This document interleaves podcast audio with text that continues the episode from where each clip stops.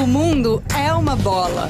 Um minuto com o Museu do Futebol. O futebol feminino só foi regulamentado pelo Conselho Nacional de Desportos em 1983, depois de 40 anos proibido por decreto. A primeira partida reconhecida oficialmente foi realizada pela Federação Gaúcha de Futebol, um amistoso entre os times femininos do Esportivo de Bento Gonçalves e do Esporte Clube Rio Grande. O jogo foi disputado no Estádio Olímpico como preliminar da partida masculina entre Grêmio e São Paulo. O esportivo goleou o Rio Grande por 8 a 0. O jogo teve regras diferenciadas, ainda fruto do preconceito contra o futebol feminino. Dois tempos de 35 minutos, uso obrigatório de protetores de seios, chuteiras não podiam ter travas pontiagudas e a bola dominada no peito era considerada falta. Para mais informações, acesse museudofutebol.org.br.